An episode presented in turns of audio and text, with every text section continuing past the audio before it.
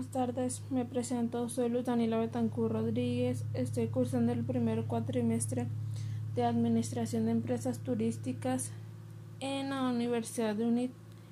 En este podcast voy a hablar sobre los temas que más me han quedado claros o que hemos visto en la clase de comunicación. Del, uno de los temas serían los niveles de lenguaje, que estos serían el subestándar, el estándar y el superestándar. También de lo que me acuerdo que vimos en clase que nos enseñó fue el cómo hacer una página web. Esto lo hicimos con equipos y lo expusimos en clase. Expusimos nuestra página de cómo la hicimos y qué información pusimos. También hicimos un podcast donde hablamos sobre las mascotas y los animales. Otra cosa que vimos fue los niveles de lectura. El primer nivel de lectura sería eh, la lectura literal. En este nivel se hace una decodificación básica de información. Una vez se hace este tipo de recuperación de información, se pasa a otras formas de interpretación. Algunas de las preguntas que se pueden formular en este nivel serían ¿qué? ¿cuál es? ¿para qué? ¿quiénes son? y dónde. Otro nivel de lectura sería el inferencial. En este nivel de lectura se hace una hipótesis en los textos más de lo que expresan las palabras. También se hacen deducciones y se, y se interpreta usando elementos de contexto, de la cultura y de los presaberes.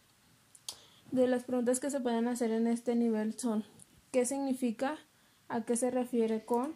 ¿Qué crees? ¿Cuál es el motivo? y qué otro título?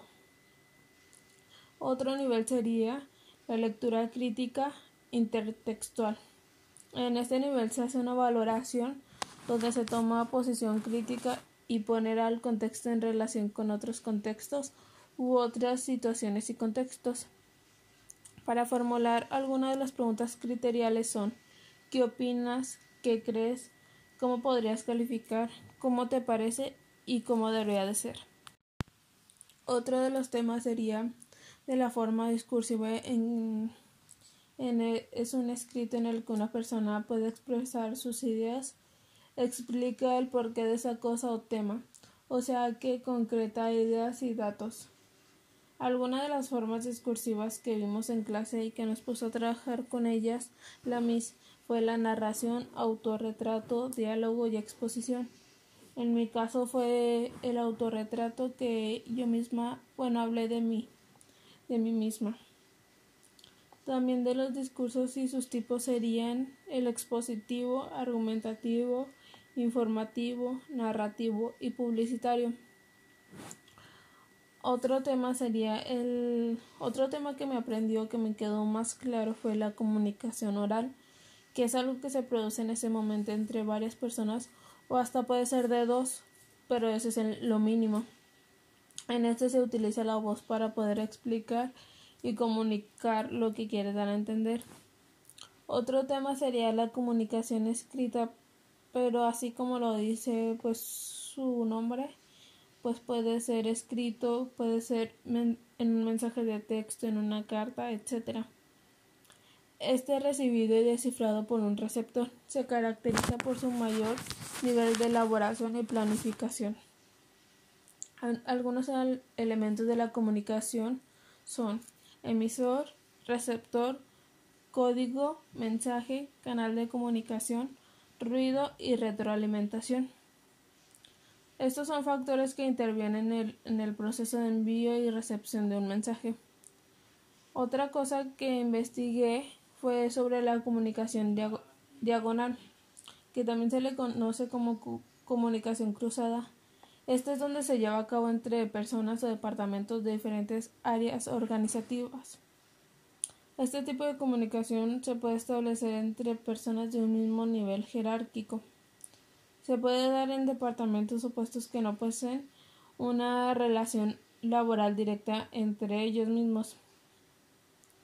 De las formas diagonales serían el diálogo, la entrevista, el debate, la exposición y el foro. En, otras cosas existen varios tipos de comunicación que sería el vertical, horizontal, diagonal, formal e informal. Algunas de las características de la comunicación oral son el habla, lengua, dialecto e idioma. Otra cosa que me quedó más claro es el cómo hacer resúmenes y hacer notas. En los resúmenes podrías poner los subtemas, subrayar lo que es más importante, lo que a ti te llama la atención, pero no todo. También podrías hacer una redacción con tus propias palabras, o sea, lo que entendiste o lo que aprendiste de ello. Y así pues te podría quedar un poco más claro. Este también a lo mejor fue me quedó más claro porque fue de los últimos temas que hemos visto en clase y porque se podría decir que este tema siempre lo aplico en las tareas o en los apuntes que hago en clase.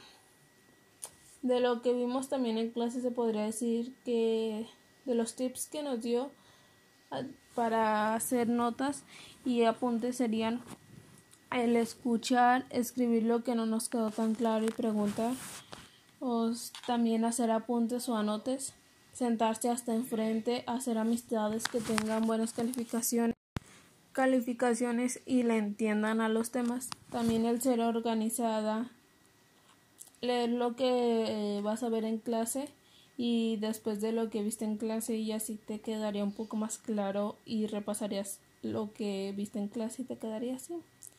Hacer apuntes bonitos y así pues cuando le cuando estudies pues le entiendas y así pues te van a dar más ganas de estudiar. También el poner palabras claves. También te podría mucho el te podría ayudar mucho el hacer mapas conceptuales y cuadros sinópticos.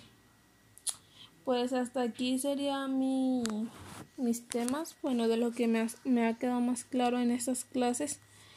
Pues esta clase en particular me gusta mucho y más como la da la Miss y los temas pues son muy, muy interesantes. Algunos yo lo había visto anteriormente, pero se podría decir que me quedaron más claros el cómo le explica la maestra. Algo que también me gustó mucho de las clases fue lo del debate, porque pues así conozco más a mis otros compañeros y sus puntos de vista y al dar sus puntos de vista o defender algo, pues también conocemos el cómo son en realidad esas personas. Este trabajo del podcast también al estarlo haciendo me ayudó a repasar algunos temas que ya había visto en clases pasadas y pues también al estar haciéndolo y estar haciendo notas y apuntes de lo que tenía que decir pues me ayudó más. Bueno, hasta aquí es mi trabajo por hoy y espero que esté bien y pase bonita tarde.